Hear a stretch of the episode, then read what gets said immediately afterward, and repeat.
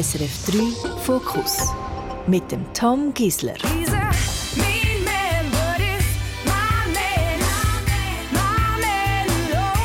Mit dem Song hat sie gewonnen.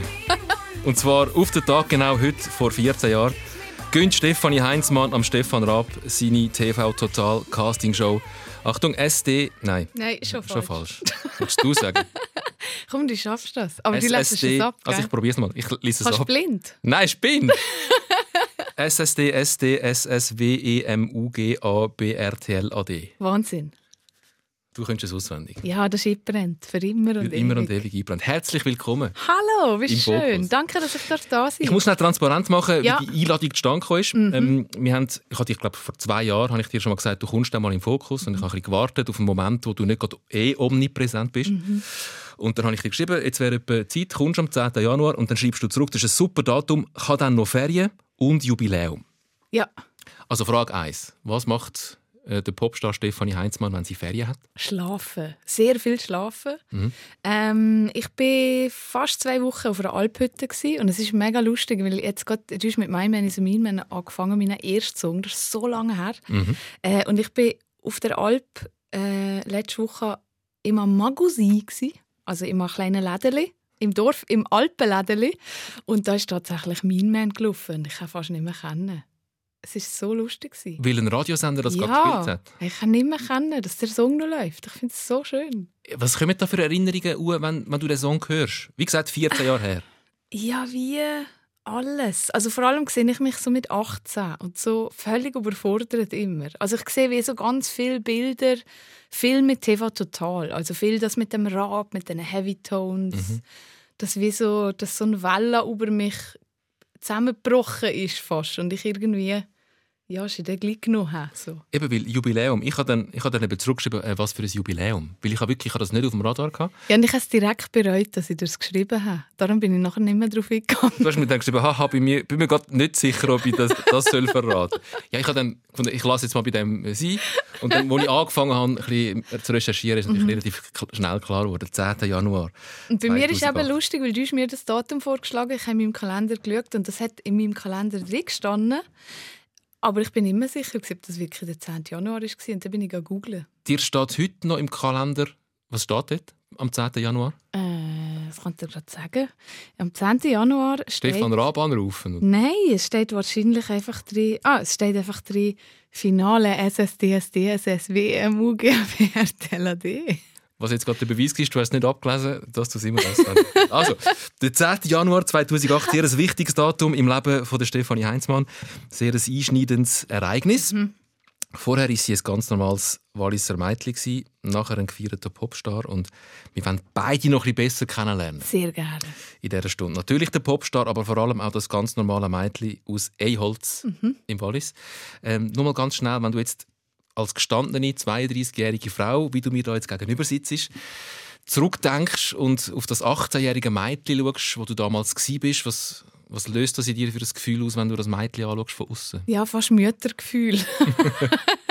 also es ist wirklich so das Bedürfnis, äh, das Mädchen bei der Hand zu nehmen und irgendwie so eine Aare drüber zu legen und zu sagen, das ist schon gut, das kommt schon gut. Ich weiß, es ist jetzt gerade viel und es sieht nach viel aus, aber nimm einfach eins nach dem anderen. So. Also ich bin wahnsinnig latent überfordert mit 18. Das wäre jetzt der Tipp, äh, 14 Jahre später, wenn du dem Mädchen könntest einen Tipp geben nimm Schritt für Schritt, es wird jetzt ganz viel passieren, ist ja eine massive Überforderung wahrscheinlich damals für dich. Ja, total. Ich meine, so, so etwas wie Sängerin, das ist ein Beruf, den ich, den ich niemals, also mir nur erträumen, dass man das machen kann. So in unserem Wallis, unser Einholz, uns. Ich meine, das, das machen so berühmte Leute halt.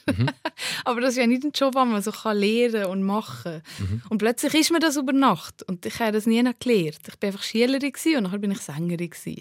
Und dann heisst es ja, mach jetzt das und jetzt machst du das Interview und dann gehst du auf die Bühne und dann sind hier 10'000 Leute und hier, ah, hier stehen dann 100'000 Leute vor der Bühne.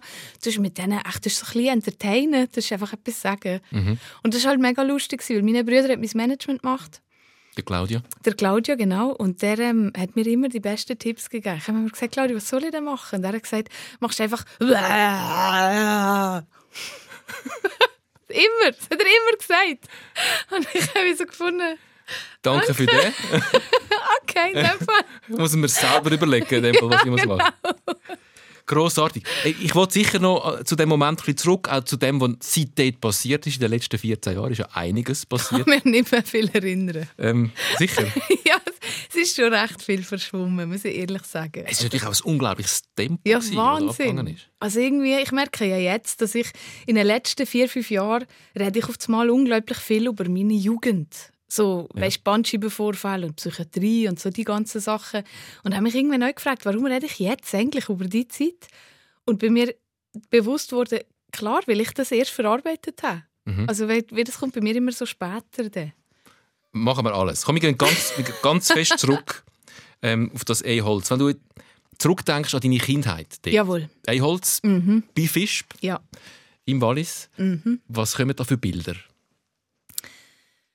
Du als Kind. Sehr viel Natur. Ich habe jetzt Natur. Ich, bin, ich habe meine Freunde geliebt. Wir waren unglaublich viel vorne. gewesen. Mein Rest, das Restaurant kommt mir in den Sinn. Meine Eltern hatten ein Restaurant. Gehabt. Da bin ich aufgewachsen.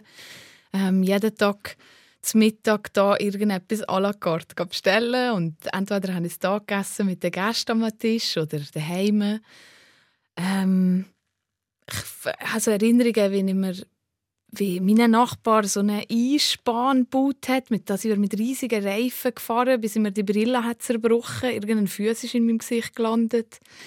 Ähm, ja, ich habe wirklich schöne Erinnerungen an meine Kindheit. Ich bin unglaublich viel vorne gsi, habe von meinen Eltern uns wahnsinnig viel Freiheit gehabt. Ich war sehr viel allein gsi, habe sehr viel mich selbst beschäftigt, ich habe viel gemalt, ich habe viel gebastelt, viel Sport gemacht. Sehr schön gsi einfach. Hat es dort schon das Bewusstsein gegeben, dass es außerhalb von dem Wallis eine Welt gibt, wo du gerne würdest entdecken? Null und gar nichts im Fall. Wir sind nie in die Ferien gegangen. Der weiteste Ort, wo wir sind gegangen, weil meine Eltern einfach keine Zeit hatten. Das Restaurant hat Beizer- 365 Tage im Jahr offen. gehabt. Ähm, wir sind einmal im Jahr in Europapark und das ist für mich die weite Welt gewesen, so. Also es ist wirklich wie, wenn ich elf war, sind wir mal auf Jesolo in die Ferien. Eine Woche mit der Mama und nachher eine Woche mit Papa, weil sie nicht zusammen können weggehen. Ähm, nein, ich habe, Musik war ja überhaupt kein Thema für Ja. mich. Ich habe so ein bisschen Keyboard gespielt, aber ich war viel zu viel, um es zu lernen. Ähm, ja, Musik hat es in, meinem, in meiner Kindheit tatsächlich nur der, der Urs gegeben, der Alleinunterhalter, der immer zu Fasnacht und im Restaurant gespielt hat. Mit Der einem Elektropiano. ich, richtig, und der habe ich schon noch faszinierend gefunden. Und wir, wir schnitzen noch ein bisschen an dieser Walliser Idylle, die Alphütte. Jeden Sommer einen Monat auf dieser Alphütte, Mhm. das? Ja, genau. Du und dein Bruder sind auf der Alphütte geblieben und deine Eltern sind am Tag durch arbeiten, aber in Beiz. Ja, fast. Also meine Brüder, er ist ja sieben Jahre älter als ich. Das heisst, äh, irgendwann später ist er nicht mehr mit den Berufen gekommen. Also einmal nicht mehr einen Monat. Wenn der Teenager war, war ihm das auch ein bisschen zu langweilig. gewesen. Mit dieser kleinen, nervigen Mit- Schwester richtig. allein in oh einer Gott, oh Alphütte. Horror! Ja. So. Und darum war er unten. Gewesen. Ähm, meine Mama ist der, soweit ich mich erinnere, schon, hat der versucht im Sommer ein bisschen mehr da zu sein, also oben auf der Alphütte. Und mein Papa ist einfach jeden Abend runtergegangen zum Feierabend machen. Und irgendwann war eben dann meine Brüder alt genug, gewesen, für selber Feierabend zu machen. Und meine Eltern haben uns wahnsinnig viel Vertrauen entgegengebracht. Und meine Brüder hatten, anstatt Feierabend zu machen, seine Kollegen eingeladen und hat die Bar gelehrt. Das Ah, ist dann so Sie haben, ihm Beiz, sie haben ihm die Beiz gelassen, sind gut zu der Stefanie in die Alphütte und der Bruder hat unten Hat er unten zugemacht. Feierabend. Also in, in meinem Kopf sind gerade so Bilder, so Heidi-Bilder Mhm. entstanden, eben so ähm, das Mädchen barfuß mit dem Geissenpeter, wo irgendwie über die Alpbeide säckelt und auf Felsen klettert. Ja, es ist sehr ähnlich. Also, weil die, die Alpa, die da ist, ähm, das sind nicht viele Hütchen. Und dann, wenn ich bis Kind war, sind da vielleicht noch zwei andere Familien, die auch noch Kinder hatten. Das heisst, mit diesen Kindern bin ich... Also es ist lustig, weil wir natürlich... Also unsere Familie hat immer schon gerne geschlafen. Und die anderen Kids haben das schon mega schräg gefunden, weil die sind immer gekommen und gesagt so, krass, wir haben schon Frühstück und schon Mittag gegessen und ihr steht jetzt auf. Ja. Und ähm, nachher hat es nebst der, nebst der Hütte hat's einen, einen Brunnen mit eisenkaltem Gletscherwasser und da haben wir eine Wasserschlacht gemacht und ja, sie einfach mit diesen Schafen und diesen Kühen und einfach da in der Natur gewesen. Ich habe es geliebt im Fall. Du hast mal gesagt, du warst ein Scherenkind. gewesen. Ich bin ein Riesenschere. Also alles verschnitten, Alles. was du in die Hände kommst. ähm, darum hat deine Puppe keine Finger, keine Zähne und keine Haare. Ja, nichts. Ich, bin, ich habe eine Nacht mit meinem, äh, also ich habe nicht nur eine Nacht, aber mal eine Nacht bei meinem äh, Gotti, wie heißt das bei auch? Doch, Gotti, Gotti Schweiz mhm. Gotti. Bei meinem Gotti dürfen schlafen und habe von ihrem Sohn das nigelnagelneue Pyjama dürfen anlegen und bin am nächsten Morgen mit abgeschnittenen Beinen und abgeschnittenen Armen wieder rausgekommen und sie hat mich völlig fassungslos gefragt, was ich gemacht habe und ich habe gesagt, ich hätte es heiß gehabt. Ja. Also ich habe alles abgeschnitten. Das Konzept vom Aufredeln hat man dir nicht, nicht äh, Nein, einfach schneiden. schneiden. Hauptsache schneiden, auch meine eigenen Haare. Hat man das mal psychologisch abgeklärt, was das mit dem Schneiden ist? Zum Glück nicht. was würdest du vermuten? Ich habe keine Ahnung. Es hat etwas... Entweder ist es etwas Destruktives, sie macht gerne Sachen kaputt, oder es ist etwas Gestalterisches. Oder ich glaube, also vermute jetzt gerade, ich kann es super loslassen. ja. Also die Objekte um dich herum haben einfach äh, müssen loslassen wahrscheinlich. ja. Also das Beizen, die Beizerinnen-Tochter, mhm. wo viel auf der Alp war, wo viel wahrscheinlich auch in der Beiz war. Mhm, sehr viel. Im Sommer haben wir da geschafft.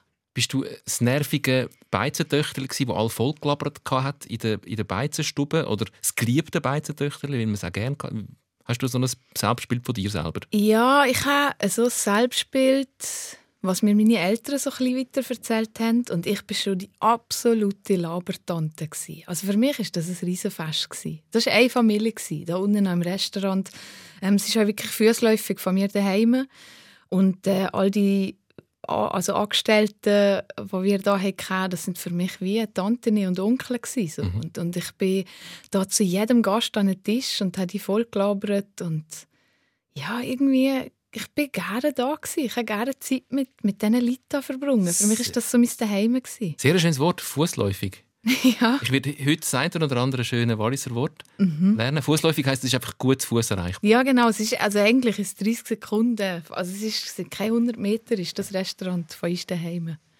Und deine Großmutter aber im Elternhaus. Mhm. Also ich wollte nur noch schnell an dieser Idylle schnitzen, bevor wir vielleicht die Idylle noch ein bisschen einreissen lassen. ähm, also es ist wirklich ein, bisschen, ein, bisschen Klischee von, von, einer, von einer Walliser Beizerfamilie, mhm. ähm, in, der, in der Gaststube aufgewachsen als Kind. Und da war aber immer auch noch eine Großmutter, die oben dran gewohnt hat, oberhalb der Eltern, wo man immer hingehen konnte. Ja, voll. Also mein Papa, der hat 13 Geschwister.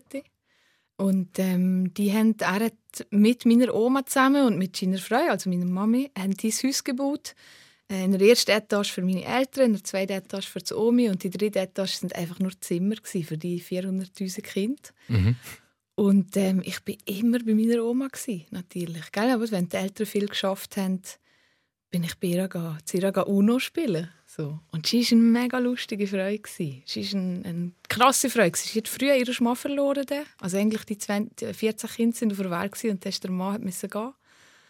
Und äh, ja, und das war immer für mich am Start. Gewesen. Und ich durfte jeden Scheiß machen. Ich wollte sehr früh einen Horrorfilm schauen. Und sie hat mich das einfach gelassen. Und ich habe das natürlich meinen Eltern nicht erzählt. Sie haben sich totgelacht. Ich finde die Kombination von, ich habe gerne Horrorfilm geschaut und ich habe gerne äh, Sachen abgeschnitten. Mist, ich mache es nicht besser. Jetzt... Nein. Sag mal so, ich habe eine sehr dunkle Seite in mir. Aber ich glaube einfach, die braucht es euch. Weil ich, äh, ich liebe Kontraste. Weil es ist lustig, man, man redet immer oder man schreibt gerne mal, wenn man über dich schreibt, die Walliser Frohnatur. Mhm. Und wenn man dich erlebt und dich kennenlernt, dann weiß man absolut, was damit gemeint ist. Mhm. Du bist eine unglaublich einnehmende Person, eine herzliche Person, eine sehr offene Person ähm, und trotzdem, darum bin ich jetzt die, die Kindheit am skizzieren. ähm, man versteht auch, woher das, das kommt, offensichtlich. Aha. Also es tönt nach behütet aufgewachsen, mhm. es tönt nach einem fröhlichen Kind. Sehr fröhlich, ja. Bist du ein fröhliches Kind gewesen? Absolut, total. Wieso hat man dann das fröhliche Kind in der Schule gemobbt?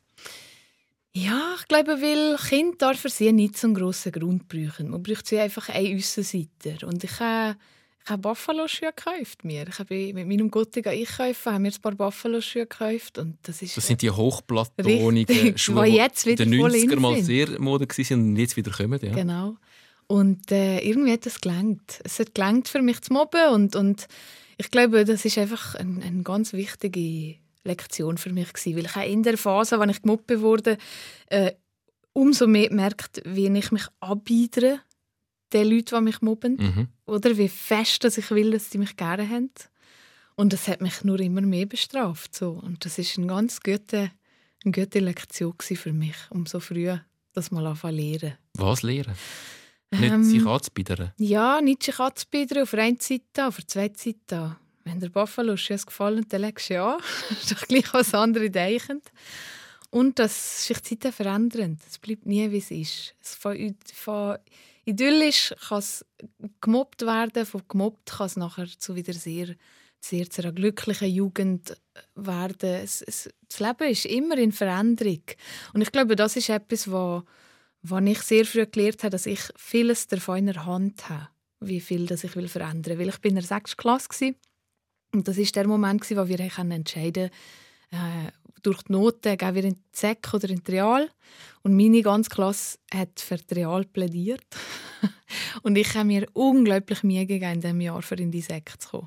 Also, was die ganze Klasse hat gefunden, das Real ist okay für Ja, uns. genau, das längt für Ah, uns. okay. Von den Noten her längt das. Ja. Und ich einfach unbedingt in die Säcke wollen. Dass ich einfach nicht mehr in der Schule bin mit den anderen. Und das ist mir aufgegangen.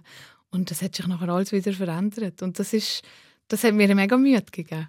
Ist das das, weil du äh, tust dich in letzter Zeit auch die mal ein einsetzen für Aktionen, es Mhm. darum geht, äh, gegen Mobbing vorzugehen oder, oder auch äh, Kindern zu helfen, die gemobbt werden? Das ist ja, dann, äh, ist ja ein verbreitetes Phänomen. leider. Unglaublich, ja. Das ist auch kein neues Phänomen, das hat es immer schon gegeben. Genau. Früher haben wir gesagt, äh, ausgrenzen, hänseln, plagen. Richtig. Ähm, jetzt heisst es einfach Mobbing. Ähm, das ist nichts Schönes. Ist das das, was du deinen Kindern ähm, dann mit auf den Weg gibst? Ähm, es geht vorbei, das ist eine Phase ähm, und bleibt euch treu. Oder was, ist, was, was sagst du gemobbten Kind? Was gibst du denn für Ratschläge? Ja, ich finde es. Ist, es ist einfach eine taffe Zeit, seien wir ehrlich. Der, der gemobbt wird, das ist einfach tough. Ich habe so viel oder begegne so viele erwachsene Menschen, die immer nur Narben von dem tragen. Oder? Wo, wo, und ich merke das selber bei mir auch. Je nach Situation werde ich triggern und bin gerade wieder zwölf.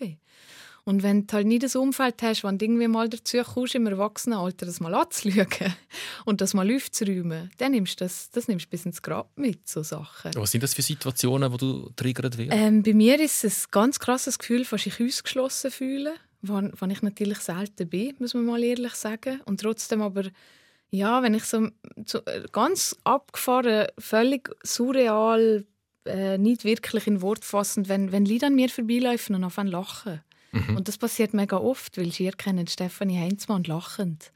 Äh, und vielleicht ist es freit, vielleicht ist es ein bisschen schämde. Und, und, oder es kann ja ganz viele Gründe haben. Ich fühle mich sofort wie zwölf. Ich fühle mich ausgelacht. Und aber mittlerweile kann ich das wieder abschütteln. Meine, Mütter, hat- meine Großmama hat immer gesagt, das schütteln, wenn es nicht geht. Und, ähm, aber das ist schon das, was ich, wenn ich den Kids versuche zu sagen, ist wie, ähm, bleib dir treu, es ist okay. Nur weil andere sagen, du bist nicht okay, heisst das nicht, dass es entspricht der Wahrheit so. Wenn es für dich sich richtig anfühlt, so, dann, dann ist es richtig. Aber ich bin einfach der Meinung, man müsste die Kinder viel mehr unterstützen, vor allem auch das ganze Cybermobbing. Ich finde, das, das nimmt halt Ausmaß an, pff, recht tough sind, oder? Dass dich einfach hunderte von fremden Menschen auf einmal beleidigen können. Das ist irgendwie nur mal anders, als wenn jetzt Ursli weißt, vom Nachbardorf anhaut. So. Ja, der Pausenplatz ist überall, das ist krass. Genau. Früher bist du bist heim und also wenn ich dir jetzt zulasse, dann hast du offenbar mit deiner Großmutter darüber reden Ja, und sie hat genau. dir können Tipps geben und hat gesagt, schütteln ab und du hast dich wieder aufgehoben gefühlt. Mhm. Und heutzutage ist der- Pausenplatz ja immer und überall. Immer, Bei dir die im ganze Kinderzimmer. Zeit. Ja, und du kannst nicht mehr so richtig dagegen wehren. Und ich bin so ein bisschen der Meinung, dass man, weißt du, ich erlebe ja das auch ganz oft, wenn ich so Mobbing in meinem Umfeld habe, dass nachher die Eltern zusammen wollen reden oder die Eltern mit den Lehrern. Und ich denke mir so, das ist mega schön, dass ihr da redet, alle miteinander. Aber ihr müsst irgendwie die Kinder, wir müssen irgendwie eine Lösung finden, die Kinder mit einzubeziehen, mit denen zu reden, weil ich glaube, was wir mittlerweile 2022 doch uns gefunden haben, ist, dass Kinder gar nicht so doof sind, wie man immer denkt. Mhm. Und dass man mit denen recht gut reden kann. So. Und das wäre ich, fände ich noch schön, wenn man einfach im Klassenzimmer das Gespräch sucht mit Kids und ganz klar sagt, schaut, das sind Folgen von Mobbing, weil ihr so ein Mensch seid. Mhm. Und wie kann ich mich davor hüten? Und wenn es wirklich konkrete Situationen gibt, mit diesen Kids ins Gespräch gehen. Was hast du dabei gedacht? Ja, nichts. Ja, dann was heisst das jetzt für dich? Oder? Es ist meistens ein Spass. Genau, es ist ganz oft einfach nur ein Spaß. Oder man meint, es sei ein Spass. Und Mhm. es gibt einem natürlich ein kleines Überlegenheitsgefühl, wenn man das zweite, das dritte sich ein bisschen lustig machen kann über Genau. jemanden. Und man äh, hat in diesem Alter glaube noch kein Bewusstsein, was das alles könnte. Richtig. Hat dir das geholfen später, weil das geht ja dann, du hast es angesprochen, es geht ja dann weiter, gerade wenn du eine öffentliche Person wirst und das bist mhm. du dann auf einen Schlag sehr fest geworden, dann äh, geht es ja im Internet weiter, dann wird ja kommentiert und beobachtet. Ja. Ähm, da gibt es ganze Foren, wo es nur darum geht, über dich zu diskutieren, Menschen, die dich nicht kennen mhm. und da fallen dann auch äh, viele nicht so schöne Worte. Mhm. Hat dir das geholfen, die Erfahrung später mit dem umzugehen? Ja, ich würde sagen, langfristig ist es schon. Am Anfang mit 18 ähm, ist es wie doch noch mal ganz eine neue Situation gewesen, das mit dem Internet. Ähm, und hat mich recht überfordert. Ich bin schon von Grund auf nicht jemand, der dem, sage ich jetzt mal, mega salopp dem typischen Schönheitsideal entspricht. Ähm, und mit 18 habe ich das gewusst und habe das auch nicht gut gefunden und habe das gerne geändert. Und auf einmal aber haben mich sehr viele fremde Menschen auf das äh, hingewiesen, dass ich nicht schön bin und dass ich dicke Arme habe und ich weiß doch nicht, dass ich hässlich bin und ich habe ein Forum gefunden, wo sich äh, wirklich viele Menschen darüber unterhalten haben, ob ich ein Transe bin oder nicht. Und mit 18 habe ich das wirklich tough gefunden. Also ich habe mich dann auch verletzt und wie so der Hass gegen meinen Körper. Warum sehe ich so aus? Warum bin ich so?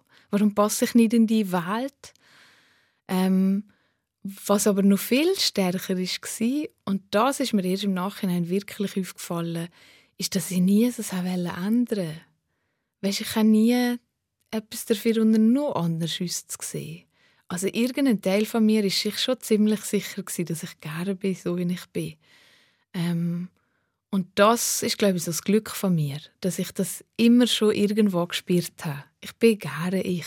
Und ich sehe gerne so aus, wenn ich uns sehe. Irgendwie finde ich mich lustig. Ich sehe sie so ein bisschen wie so eine Comicfigur. Und das das ist etwas, was ich zuerst lernen musste, dass das etwas ist, was ich gerne habe. Ich habe gerne Menschen, die irgendwie ein bisschen komisch aussehen. Aber das muss ja auch immer schon ein bisschen in dir angelegt sein, weil wenn ich genau. mir vorstelle, dass du, dass du ähm, ausgrenzt wirst als, als Kind schon mhm. oder als, als äh, junger, jugendlicher Mensch schon und dann gleichzeitig du aber auf der Bühne stehst, mit 13 schon, mhm. ähm, äh, mit den Schulbands äh, in der Oberstufe Aufführungen hast mhm. und singst und Aretha Franklin. Songs singst. Also da ist ja bei all dieser Verunsicherung, die offensichtlich ähm, da generiert worden ist, auch durchs Ausgrenzen, ist da ein sehr ein gesunder, selbstbewusster Kern immer gewesen. Das ist ganz interessant und ich glaube, das ist das, was ich vor dir gemeint habe. Ich habe gerne die Kontraste.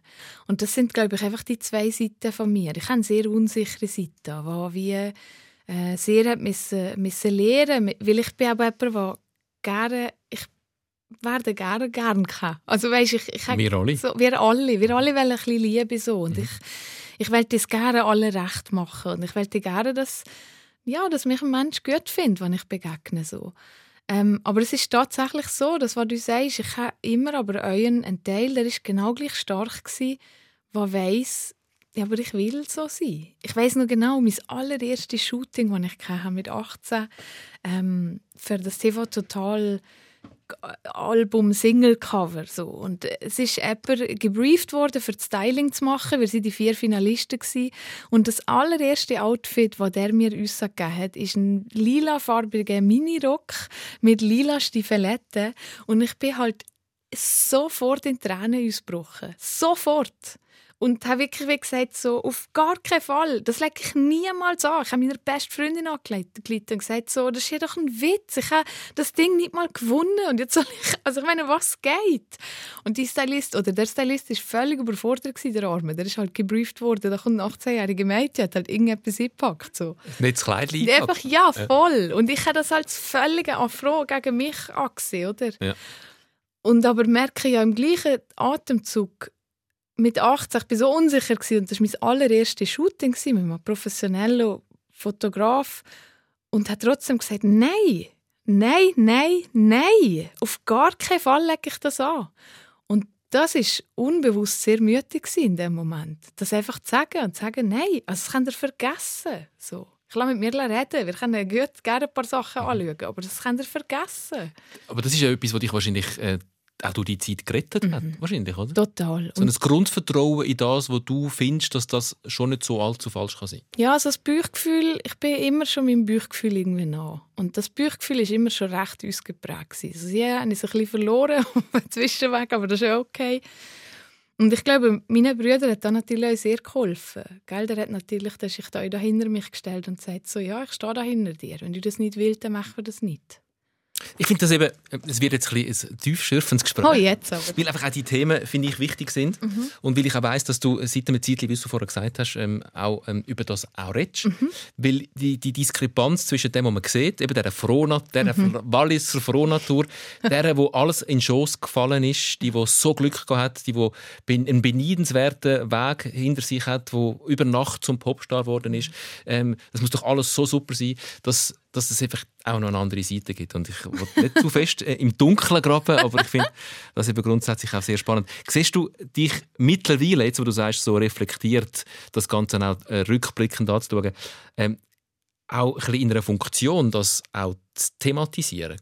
Ja, ich glaube, das ist, das ist für mich auch der Grund, warum dass ich da so offen rede. Ich bin äh, nicht jemand, der das Bedürfnis hat, eigentlich in jedem meine Geschichte die ganze Zeit aufzubauen. Also weißt du, wie ich meine? Es ist wie so, weil für viele mag das dann so dramatisch klingen, wenn ich rede, oh, eben mit 17 bin ich dann in der Psychiatrie, gewesen, mit 16 der Bandscheibenvorfall und dann kommt sofort so, oh nein. Und ich finde so, nein, ich finde es im Fall gar nicht schlimm. Nichts davon. Ähm, und ich will euch nicht das damit bezwecken. Ich will kein «Oh, Stefanie», das will ich nicht. Aber ich will die Chance haben, ich meine, ich darf, darf hier jetzt gerade auch bei dir, ich habe die Möglichkeit, Menschen zu erreichen. So. Und es gibt vielleicht Menschen, die die gerade in der Psychiatrie raus sind, die da drin hocken, die, die, keine Ahnung, unsicher sind, die sich nicht wohlfühlen in ihrem Körper, die das Gefühl haben, ich weiß nicht, wohin mit mir. Und ich kann all diesen Menschen da auch sagen, das ist okay. Ich verstehe, ich verstehe auch richtig, richtig gut. Ich weiß genau, wie sich das anfühlt. Und ich kann auch sagen, das ist okay. Ja, weil auch du natürlich ein Vorbild bist. Als, als, als Star was auch immer äh, für eine Art Star man mhm. ist, sechs äh, eine Instagram-Influencerin mhm. mit Hunderttausenden von Followerinnen, sechs äh, Schauspielerin, sechs Musikerin wie du, ähm, eifert man dir natürlich nach. Oder du bist ein mhm. Vorbild für viele junge Menschen, vielleicht in deinem Fall vor allem junge Mädchen, vielleicht mhm. auch junge Buben. Ähm, und das ist auch richtig so, dass man das dem nacheifert, was man sieht. Mhm. Und gleich wichtig finde ich halt, dass man auch weiß, die hat im Fall auch äh, Selbstzweifel. ja. auch. Wir alle haben auch Probleme und ja. es ist nicht immer nur reibungslos gelaufen. Komm, dann reden wir schnell über die Psychiatrie. Du hast dich selber eingewiesen mhm. in, eine geschlossene, in ein geschlossenes Institut, in eine geschlossene Klinik mhm. im Alter von was, 17? 17 bin ich, ja. Warum? Ähm, ich hatte mit 16 einen Bandscheibenvorfall. Gehabt habe in einer Band gespielt, habe im Chor gesungen, bin in der Schule. Ich habe unglaublich viel gemacht. Ich habe durch den vollen Terminkalender, sage ich jetzt mal in Anführungszeichen, ähm, auch nicht mehr gegessen. So. Ich habe das auch noch gut gefunden, noch ein bisschen abnehmen mit 17. Ich habe eh nicht so Freude an meinem Körper und an mir selbst.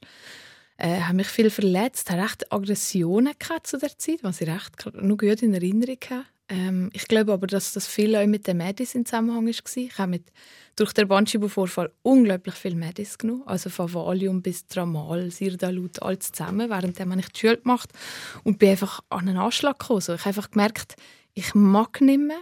Ich, ich kann, kann nichts mehr. So, ich habe einen Nervenzusammenbruch nach dem anderen gehabt, bin trotzdem irgendwie zur Schule. Viel gelacht, gleich. Also weißt, ich habe wie die Sachen gleich gerne gemacht. So war in ambulanter Behandlung und habe irgendwann äh, meiner Mami gesagt, ich, ich wünsche mir so fest, ich wollte so gerne im Spital sein, ich wollte so gerne einen Unfall haben oder ich weiß doch nicht. Und das ist natürlich eine unglaublich naive, doofe Aussage, aber was sehr der Kern natürlich verratet, so, wo der Wunsch drin ist. Weil du nicht mehr hast wollen, müssen funktionieren Genau, weil ich einfach die Schnauze voll hatte. So. Ich kann nicht mehr magen. Ich kann, ja, einfach nicht mehr magen. Und ähm, bin dann mit meiner, meiner Gesangslehrerin damals, die Petra, die hat mich immer sehr, sehr oft begleitet, zu so Therapien und so Sachen, weil ich Angst hatte, es allein zu machen. Und bei der äh, habe ihr gesagt, ich wünsche mir, dass sie mit mir zu meinem Psychiater kommt, zum ambulanten Psychiater. Und habe dann gefragt, ob es Platz gäbe für einen Psychiatrieplatz. Und dann hat er mir gesagt, ich kann entscheiden, ob ich äh, bis zu meinem 18. Geburtstag in eine Kinderpsychiatrie wähle oder in eine Erwachsenenpsychiatrie schon mit, also einfach, dass ich länger bleiben kann. Und da hat mein Bauchgefühl ganz klar gesagt, ich will auf jeden Fall in die Kinderpsychiatrie gehen. Wieso? Ähm, weil ich mir bewusst war, dass ich keine, äh, keine Krankheit habe. Ich, bin nicht krank, ich habe keine psychische Krankheit. Ich bin einfach völlig überfordert mit, mhm. mit Schmerzen, mit mir. Ich bin depressiv wahrscheinlich in dem Moment gewesen, aber auch durch Medikamente. Ich hatte einen imaginären Freund. Ähm, also weißt, es ist wie einfach unserem Rüder gelaufen.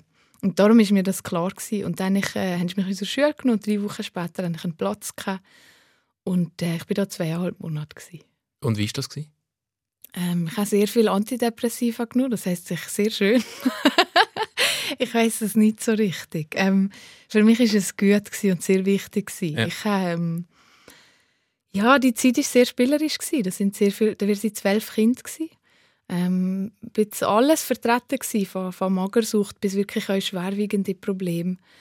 Ähm, aber wir haben es einfach gut zusammen gehabt. So, wir waren Kinder, gewesen, die Hilfe brauchen und verkommen. Also die Auszeit, die du dir gewünscht hast, mal nicht mehr zu funktionieren, mal können auszusteigen mhm. aus dem ganzen äh, aus dem wo, mhm. wo drüllt. Du hast eine Handelsschule gemacht. Genau, richtig, ja. Ähm, das hat sich erfüllt. Das ja. ist tatsächlich dann so gewesen. Ja, genau, das hat sich so erfüllt. Ich habe ähm, in, dem, in der Psychiatrie natürlich auch die Möglichkeit gekauft, Behandlung von meinem Rücken, von dem Bandscheibenvorfall. Ähm, und einfach Zeit gehabt. Ich hatte Zeit gehabt zu malen. Das, was man in einer Psychiatrie so macht. Man malt, man bastelt, man geht spazieren. Ähm, man macht Musik. Ich stundenlang an dem Schlagzeug gesessen und wie ein Halbwilde auf, dem, auf das Schlagzeug gebretscht. Ähm, ja, es ist wirklich ich habe einfach Zeit für mich gehabt. ich kann mich an nie das einziges Gespräch mit dem Psychiater erinnern. ich kann mich nur daran erinnern, dass er immer etwas in der Hand hatte. Er hat immer mit etwas gespielt, mit Würfeln oder Steinen oder so wie mit Däumen. ja, genau. genau. Und das ist einfach das ist wichtig ja. Was, was, was recht crazy ist, ist ja, wie es weitergegangen ist mhm. nachher. Also, ja. du bist zu dieser Klinik ausgekommen, dir ist es besser gegangen. Mhm. Du hast dann auch glaube recht darauf aber die Operation gehabt. Ja, zwei Tage später. Und was auch für Linderung gesorgt hat, mhm, ähm, der Bandscheibenvorfall, operieren.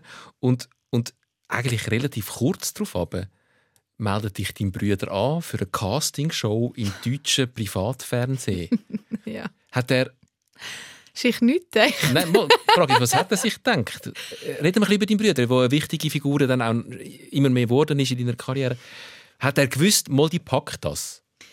Ja, ich glaube, wir sind beide völlig naiv daran. Ich habe so das Gefühl, wie zu der Zeit habe ich mit meinem Bruder nicht so viel zu tun. Oder ich war bei 17 er war 24. Das sind so unterschiedliche Alter. Er hat mal den schönen Satz gesagt, ähm, ich bin in der Pubertät und habe nicht mit meiner kleinen Schwester anfangen, die hat genervt. Und irgendwann ist, bin ich nicht mehr in der Pubertät, gewesen, aber sie ist in die Pubertät gekommen und ich konnte nicht mit ihr anfangen, weil sie hat genervt. Oder? Ich habe immer genervt. Ja. Ich habe die ersten 18 Jahre von meinem Leben ich genervt. So. Und, ähm, und ich glaube, wir, wir haben wirklich nicht viel miteinander zu tun gehabt. Auch die, die ganze Psychiatriezeit die ist dann immer recht weird vorbei. Ich glaube, der hat das auch nicht so verstanden, was jetzt da seine kleine Psychoschwester genau für Probleme hat. Ähm, und ich bin nachher einfach zurückgekommen, mir ist es wieder besser gegangen, die Rückenschmerzen sind weg gewesen ich, bin, ich habe das Jahr nicht mehr fertig gemacht in der Schule. Ich hatte zuerst noch Wellen, aber ich habe gemerkt, das schaffe ich eh nicht. Ich wiederhole das Jahr nochmal. Und der Claudio und ich, wir haben immer TV total zusammen geschaut. Und der ist da halt eine Castingshow, hat das gesagt, ja, kommt und bewerben kann. Und er hat gefunden, gang doch da. Also ich glaube, das ist wie so null Zusammenhang, null Gedanken. Also ich glaube, wir beide haben einfach nicht damit gerechnet, dass man da weiterkommt wir einfach mal auf Köln, also er hat einfach mal auf Köln wollen und hat mich als Grund, glaube ich, einfach gebraucht. Und ich habe das, die Castings verpasst, weil ich einfach nicht wollte gehen. Also ich habe, ich habe mich wirklich sehr labil gefühlt noch. So, ich Nachvollziehbarerweise genau. mit dieser Vorgeschichte? Ich habe mich nicht ins Fernsehen stellen ja. Und mich vor allem wieder der Erniedrigung. Also weil ich bin auch davon ausgegangen, dass sie mich nicht nehmen. Das heisst, ich kann nicht schon wieder ein Nein kassieren. Mhm. So. Und nach der Sommerferien äh, hat, er, hat der noch mal gesagt, ich habe so viele Anmeldungen, ich mache noch mal eine Runde im Oktober. Und dann hat Claudia gesagt, ja, was siehst du selbst, jetzt gehen wir da.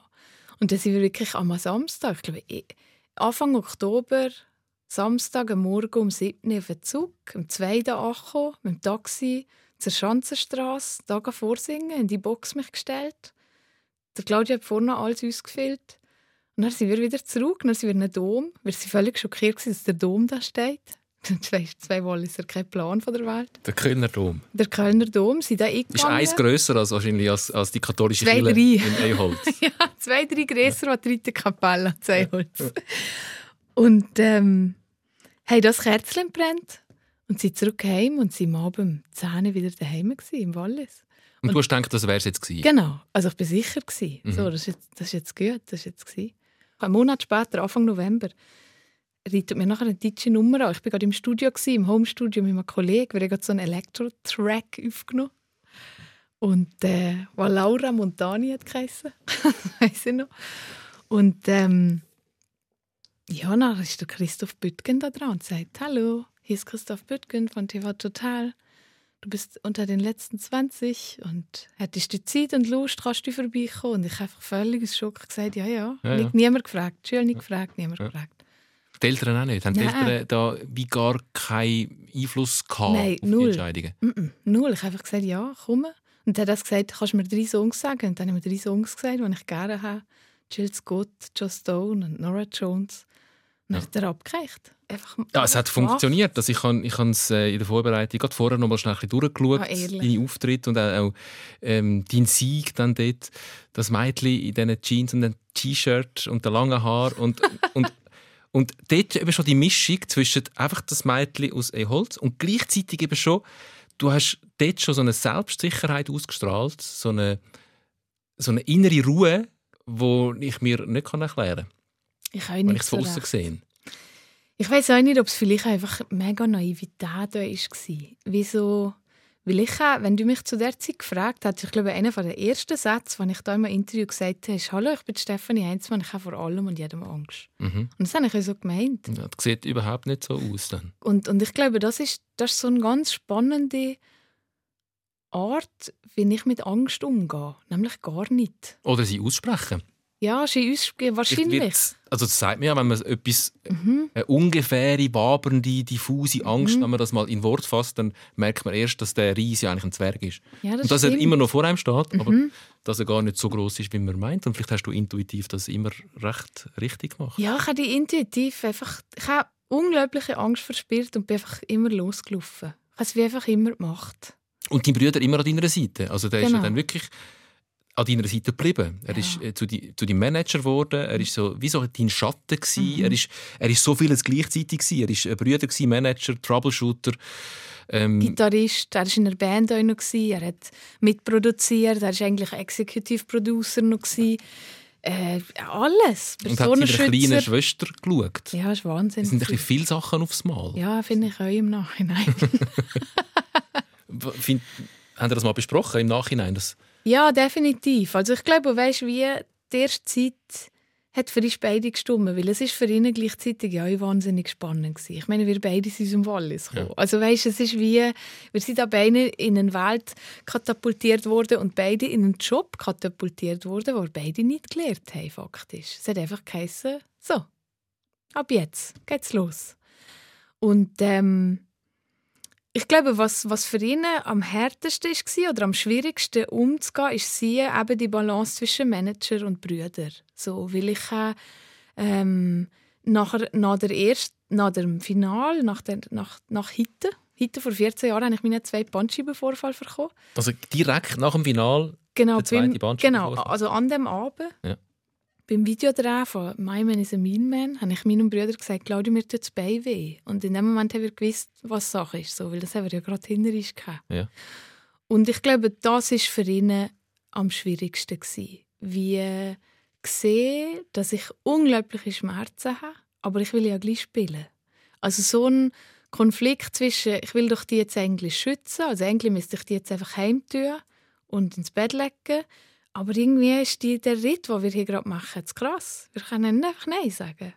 Und so haben wir das beide einfach durchgestiert. Einfach bis zum Erbrechen. Also ihr seid dann schon irgendwann ausbremst worden, weil es dann einfach nicht mehr gegangen ist. Also ich glaube, die erste Tour hat dann müssen abgebrochen werden. Genau, also nein, die erste Tour habe ich gespielt, die zweite Tour nachher haben wir absagen. Die, ähm, ja, ich einfach eben, bin wieder am Punkt gewesen, ich kann nicht mehr kennen, aber Ja. der die Stimme hat versagt, ich kann nicht mehr können singen. Ah ja, Stimmband OP ist Genau, dann auch noch richtig. dazugekommen.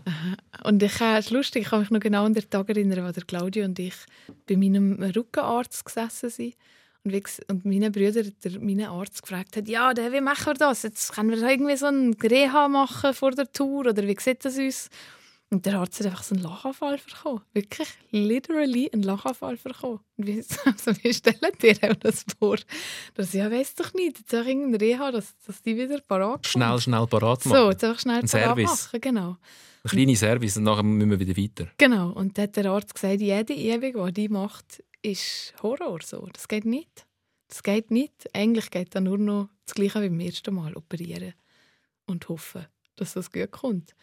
Und der hat, ich habe nachher die, äh, ja genau, ich habe nachher im Dezember hat er die Tour abgesagt, hat er die Rück Rückoperation gemacht, hat er mir gesagt, ein halbes Jahr länger und das Bein ist vergessen. Mhm. Und nachher habe ich im Januar die Stimmbandoperation in Berlin gemacht. Und da habe ich wieder mal gefühlt, also ja, es war noch krass, gewesen, oder? So, bist irgendwie so operiert am Rücken und kannst nachher nicht reden, weil du die Stimme operiert hast. Und es ist so Hochwinter in Berlin. Ich also, die Moment habe ich noch gut in Erinnerung. Ich habe mich mega zerbrechlich gefühlt, so sehr labil wieder, äh, sehr unsicher. Und drei Monate später war nachher die Tour. Gewesen. Und es ist halt super gegangen. Und Album und Tour und Album und Tour und ja. Album und Tour. Und das ist ja dann so weitergegangen. Richtig. Bis, ja. glaube ich, zwischen dem vierten und dem fünften Album mal irgendwann die Luft draussen war. Ja, schon wieder. also schon wieder. Ja. Also, wenn man es von außen so ein bisschen betrachtet, mhm. dann, dann sieht es schon nach einem Höllenritt aus. Mhm. Es war offensichtlich ein Höllenritt, wo auch an die Substanz gegangen ist, an deine körperliche Substanz, ähm, wo, wo dann irgendwann einmal so sein Tribut gefordert hat nämlich mhm. wo du hast glaube das fünfte Album ist das glaube ich mhm. schreiben und gemerkt hast es geht jetzt einfach nicht das, das war auch die Zeit gewesen, wo, wo die Zeit von dir und dem Claudio als dein Manager abgelaufen war? Ja, ich habe das Gefühl, also der Claudio und ich, wir haben natürlich viel geredet, wir waren ja viel zusammen gewesen. und was wir beide gemerkt haben, äh, wir sind immer mehr einander in die Haare geraten. Und ich meine, das sind meine Brüder. Wir waren ständig, wir haben weißt, streiten wegen irgendwelchen Kleinigkeiten, gewesen, aber wir haben nie lang gestritten. Claudia und ich, das sind immer so zwei Minuten und dann war es wieder gut. Gewesen. Aber es ist halt immer öfters vorgekommen, dass ich wie so gemerkt habe, jetzt wollte ich gerne entscheiden, mhm. aber traue mich nicht so recht, weil mir die Meinung von meinem Bruder ja so wichtig ist und ich die letzten Jahre immer auf ihn gelost habe. Und er ist auch ein bisschen überfordert damit, weil er eigentlich eine Meinung hat dazu, wollte mir aber Räume geben, ist aber nicht... Also es ist wie so ich, wir waren alle, beide so mhm. unsicher auf einmal mit der Entwicklung von ich selber in dem Job. Warum geraten wir immer mehr aneinander? Was ist der Grund? Warum triggern wir einander auf einmal so fest? Und ich glaube, wir sind einfach beide zu dem Punkt gekommen, dass wir müssen sagen, ich werde halt erwachsen. Und das ist nicht mehr so einfach zu ignorieren dass ich meine Meinung durchsetzen dass ich eigene Entscheidungen treffen aber natürlich in diesen alten Muster drinstecken. Und aber genauso gilt das ja für meine Brüder. Der hat mit 24 hat er das Management übernommen. Ich habe ihm irgendwann in der Zwischenzeit einmal gefragt, so, Claudia, willst du nicht vielleicht einmal nur von jemandem anders das Management machen? Und seine Antwort war, ich bin doch kein Manager, ich bin Musiker. Ja. So. Und dann wir irgendwann einfach ehrlich zueinander müssen sein. Wir müssen sagen, wir sind völlig abhängig voneinander. Ja. Völlig.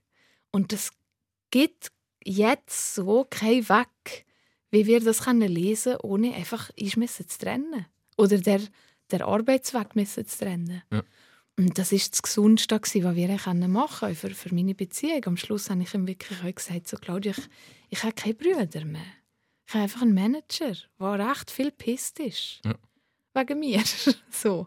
Wie wichtig war das Wallis oder das Zuhause? Du bist, du bist dann auch ähm, eine Zeit lang einmal wieder im Wallis mhm. und hast dort ein probiert auszuruhen, was glaube gar nicht so gut gelungen ist. du glaub, völlig verlernt hast, was Ausruhen ist in diesen, in diesen Jahren, was so gelaufen ist. Ja. Und gelaufen und gelaufen und gelaufen. Also ich habe auch einen Bekannten, wo, wo wenn er gerade mal wieder viel Lob hat, sagt er, ja, es muss unter der Dusche stehen, solange sie läuft. Und bei dir kommt es einem so ein bisschen vor, gerade haben wir eine Castingshow gewöhnt, obwohl es keine klassische Castingshow war, es war eine Art Persiflage auf. Castingshows, die Stefan Raab da gemacht hat. Aber man kennt die Karrieren, sie, meistens sind sie recht schnell vorbei. Ähm, und ich nehme mal an, ihr habt einfach mitgenommen oder du hast mitgenommen, was gegangen ist. Und, und irgendwann ist halt nicht, nicht mehr gegangen und dann ist wieder das Wallis und das die wichtig geworden. Was bedeuten dir die Leute dort, weil du nach wie vor glaub, sehr verankert bist dort und deine beste Freundin ist dort und deine Familie ist dort und du lebst dort mhm. im Haus von deinen Eltern, in dieser Wohnung von deiner Oma. Bist du die Ja, das Wallis ist mir mega wichtig. Ich habe irgendwann einmal gesagt, dass das Wallis für mich so das Wohnzimmer von der Welt ist. Und das ist es für mich. Da kommt man so rein. Oder man kommt so durch das Neatunnel und dann ist man so daheim. Da kommt man so zur, zur Bord Und, ähm, und das ist es nach wie vor. Ich habe, ich habe Zeit lang verlernt, was ich mit der Zeit im Wallis mache. Ich habe einfach bei Acho daheim ausgepackt, gewaschen, geschlafen, eingepackt, wieder gefahren. Und bin immer am Abend nachts um 11 Uhr noch zu meiner besten Freundin und dann noch das Gokka getrunken und ein bisschen zählt und ein bisschen geflennt und ein gelacht und eine Umarmung geholt und wieder heim. Und mittlerweile, und das hat viel mit meinem Freund zu tun, äh, gibt es oft mal wieder ein Leben. Also ich merke das, okay, so Freundschaften sind nicht einfach da. Die müssen wir pflegen und dann müssen wir Sorge haben. Äh, der Ephraim ist dazu, der spielt seit 16 Jahren in meiner Band so. Und das heißt, mit dem bin ich natürlich viel unterwegs. Aber dann habe ich eine Zeit lang im Wallis nie gesehen. Also weißt, der, der Scheisse gemacht und ich mies und ich finde das auch in Ordnung. Aber es, es Was heißt das mit deinem Freund zu tun? Was hat dann er auf dich eingewirkt in die Ja, Richtung? also ich glaube, mein Freund hat mir definitiv ja, mein Privatleben zurückgeschickt. Weil er überhaupt nicht in dem Kuchen, in dem Showbusiness-Kuchen Ja, und weil ihn das auch null und gar nicht interessiert. Ja. Und weil, wenn ich zurück heimkomme, er gerne geht wandern oder gerne geht Badminton spielen oder ich weiß doch nicht, oder dass wir gerne spazieren. Und ähm, ich, dass ich auch zurück will heimkommen. Also weißt sonst, wenn ich, wenn ich ein paar Tage frei hatte, bin ich dann eher mal nur irgendwo am Hotel geblieben und habe einfach gepennt. Und jetzt komme ich einfach einmal in der Woche komme ich fix zurück. So. Es gibt ganz selten, dass ich länger als eine Woche unterwegs bin, weil ich einfach meine Prioritäten ganz neu habe gelernt zu setzen. Was ist mir wichtig? Und für was will ich auch meine Energie einsetzen. Dann ist das so eine Beziehung, weil es gibt ja die anderen Beziehungen, gerade von Menschen, die wie du in der Öffentlichkeit stehen, dass sie nicht mit jemandem zusammen sein können, der das gar nicht hat und gar nicht kennt, weil sie es dann auch ein bisschen teilen müssen, weil sie auch äh, dort das Verständnis dann haben für ein sehr außergewöhnliches Leben auf der Überholspur, was dein Leben nach wie vor ähm, auch ist? Ja, das ist so. Aber ich muss sagen, ich habe, ich habe wirklich in meinem Beruf auch wirklich gute Freunde. Eben wie der Ephraim, wie ähm, ja, meine Band, auch mein Management, äh, muss auch sagen, dass, dass meine Freund auch sehr viel Verständnis dafür hat. Ich kann dem das gut erzählen.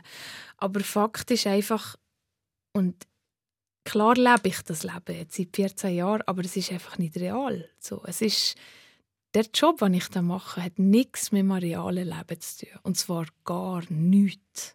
Das wissen viele, die diesen Job machen, nicht mehr so genau. Dass, dass, Richtig. dass sie nur noch Projektionsfläche sind von Fans und dass das mit ihrer Persönlichkeit gar nicht so viel zu tun hat. Ja, und das ist genau das. Und das finde ich eben unheuer gefährlich. Und das, das da bin ich selber genug oft in dem Bewusstsein, dass das hier alles so cool ist und dass alles real ist und oh Gott, ich bin so wichtig, ich muss das irgendwie alles hinkriegen. Aber das hast du schon auch gehabt? Ja, sicher doch. Also weißt, man verliert sich so einfach in dem Job, weil er so schön ist, weil es so Ah, es ist wie so Alice im Wunderland. Hey, es, ist, es ist der tollste Job, den man sich wünschen kann. Wirklich. Aber es ist gleichzeitig auch mega pain in the ass, weil weil man sich wirklich sehr einfach verlieren in dem Ganzen. Weil jeder hat eine Meinung über mich. Jeder, jeder. Es gibt jetzt da vorne äh, in dem, äh, der, also Menschen, die der, die Radiosendungen Zeiten hören und es gibt Menschen, die sagen, oh Gott, wie nervig ist der die und oh Gott, wie super ist der die und mhm. keiner kennt mich von denen. Mhm. Aber jeder hat das Gefühl, sie kennen mich. Mhm.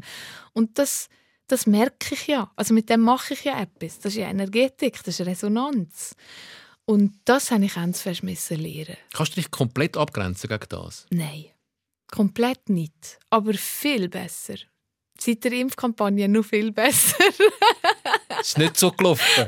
Doch, ich finde, es ist super gelaufen, ehrlich gesagt. Also man muss schnell erklären, Impfwoche vom, vom, Bund und vom BAG und, und Konzerte, um die Leute zu erreichen, mhm. um noch ein mehr Leute dazu zu bewegen, sich impfen zu lassen. Mhm. Äh, Dabo Fantastic ist dabei, der Stress ist dabei, mhm. Stefanie Heinzmin und Konzert gegeben und äh, Impfgegner haben dann Billett gekauft und sind nicht erschienen und ihr sind, haben dann vor relativ wenig Leuten auftreten und die sind angefeindet worden. Also jetzt die aktuelle Diskussion, äh, da bist du mit reingeraten. Also da haben ja...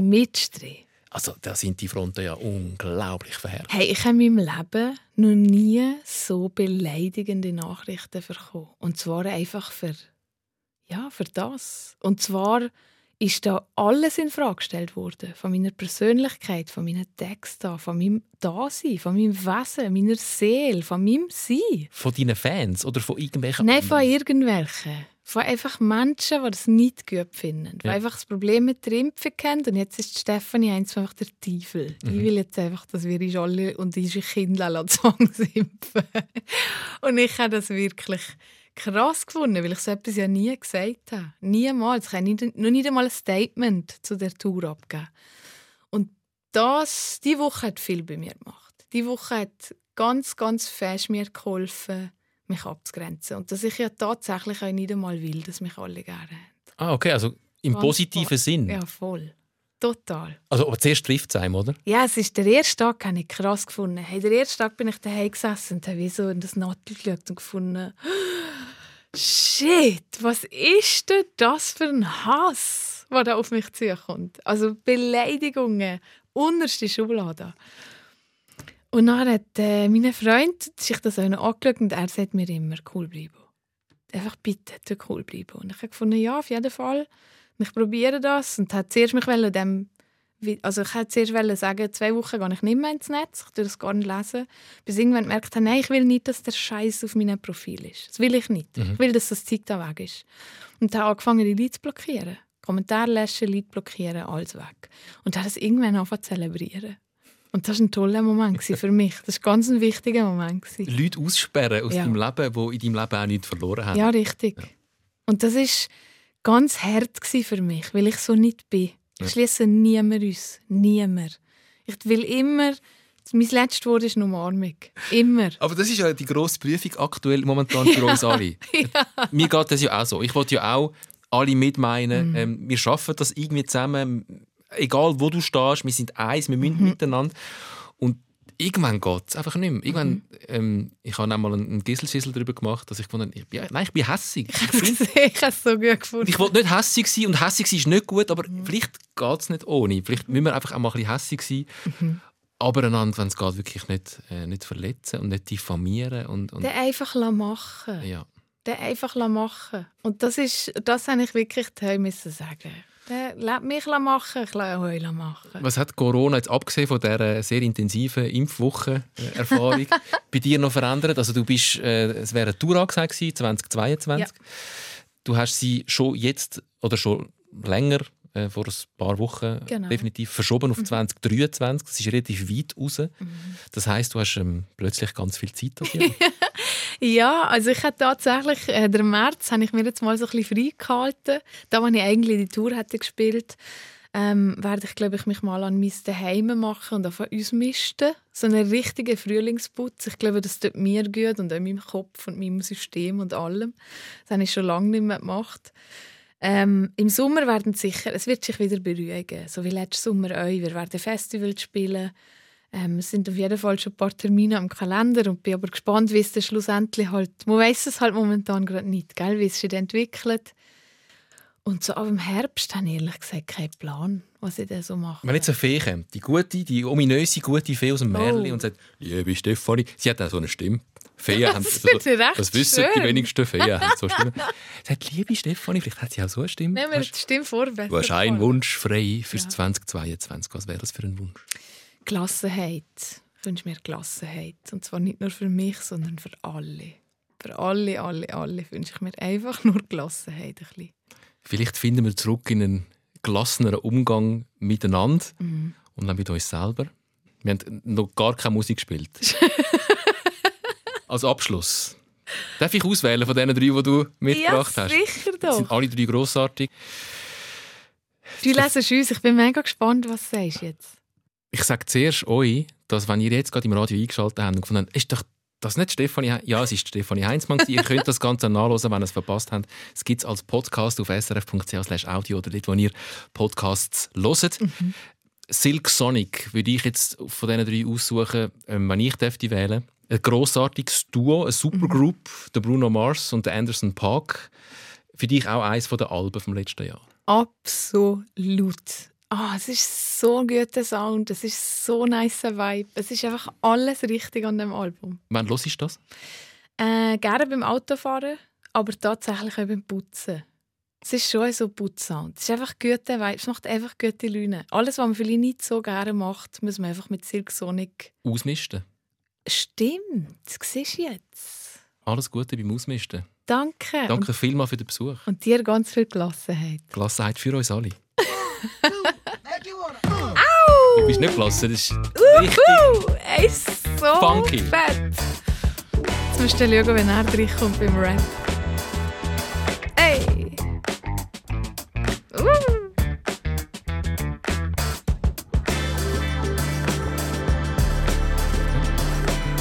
Achtung! Okay, okay, okay, okay, okay. Now have you ever been with a it, you take it upstairs. What's upstairs? Shit, I'ma show you later. Don't need a spatula, everything catered. Extra flavor. Go ahead, sprinkle some truffle on your mashed potatoes. I'm trying to love you. Is you gon'